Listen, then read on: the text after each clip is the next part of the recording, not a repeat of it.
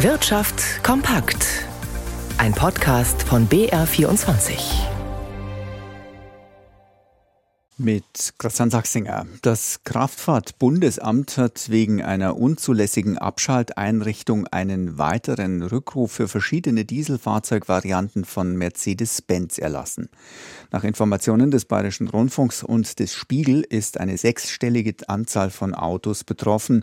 Aus München berichtet Arne Meyer-Fünfinger. Es geht um verschiedene Dieselmodelle von Mercedes-Benz Schadstoffklasse Euro 5 und Euro 6b. Das Kraftfahrtbundesamt bemängelt konkret eine Funktion in der Motorsteuerungssoftware, die bewirkt, dass die Abgasreinigungsanlage des Fahrzeugs nur in einem bestimmten Außentemperaturbereich voll funktioniert.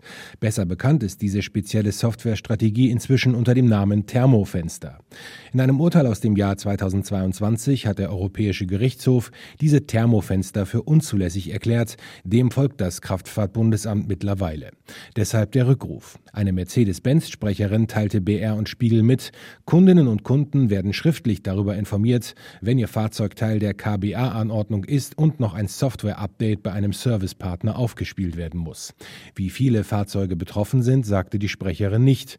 Es gehe um eine untere sechsstellige Zahl, also in Deutschland mindestens um 100.000 Fahrzeuge. Das Unternehmen kooperiere vollumfänglich mit der Behörde. Die Neuwagenzulassungen haben in der EU auch im November zugenommen, um 6,7 Prozent gegenüber dem Vorjahr auf rund 886.000. Die Zahlen kommen vom Europäischen Herstellerverband ACEA. Der Marktanteil der Elektroautos lag im November bei gut 16 Prozent. Die Neuwagenzulassungen haben insgesamt bereits 16 Monate in Folge zugelegt. Im November ging es dabei auf den meisten Märkten weiter aufwärts, nicht so allerdings in Deutschland. Hier ergibt sich im Jahresvergleich ein Rückgang von fast 6 Prozent. Grund der überdurchschnittlich hohe Absatz Ende letzten Jahres, weil da staatliche Zuschüsse für gewerbliche Elektroautos ausliefen und schnell noch gekauft wurde.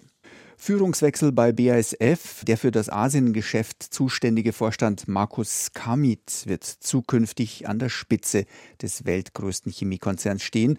Kamit wird den bisherigen Vorstandsvorsitzenden Martin Brudermüller Ende April ablösen. Sabine Geipel. Lange war spekuliert worden, wer künftig an der Spitze des weltgrößten Chemiekonzerns stehen wird. Wenn Martin Brudermüller, der nun seit fünf Jahren dem Unternehmen vorsteht, im kommenden Jahr mit Ablauf der Hauptversammlung Ende April in den Ruhestand gehen wird. Mit Markus Kamit, 53 Jahre, promovierter Chemiker und Asienexperte, rückt nun einer der Favoriten nach. Kamit für einen strategischen Weitblick sowie operative Umsetzungsstärke und werde den Geschäften und Teams bei BSF neue Impulse geben, heißt es in einer Erklärung des Aufsichtsrats, der die Personalie heute beschlossen hatte. Das Gremium gab außerdem bekannt, dass die derzeitige Arbeitsdirektorin und Forschungsvorständin Melanie Maas-Brunner auf eigenen Wunsch das Unternehmen im kommenden Jahr verlassen wird. Sie war ebenso für den Vorstandsvorsitz gehandelt worden. Neue Arbeitsdirektorin soll demnach Katja Scharp-Winkel werden. Der bisherige Vorstandschef Martin Brudermüller soll künftig den Aufsichtsrat von Mercedes-Benz führen.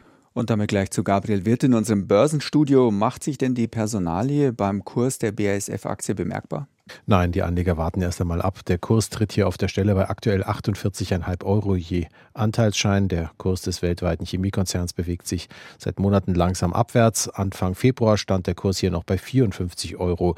Anfang Februar 2022 sogar bei knapp 70 Euro. Der neue Chef Kamit muss einiges in Angriff nehmen. So leidet ja die ganze Branche unter einer schwachen weltweiten Nachfrage nach Chemieerzeugnissen und unter den hohen Energiepreisen hierzulande.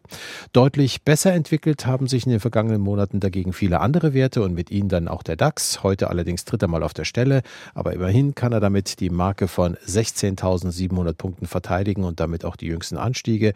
Er steht jetzt bei 16.730 Zählern, mit dem sich nahenden Weihnachtsfest werde die Handelsaktivität am Markt zunehmend träge, heißt es. Und an den Devisenmärkten steht der Euro bei einem Dollar 9 Cent 73.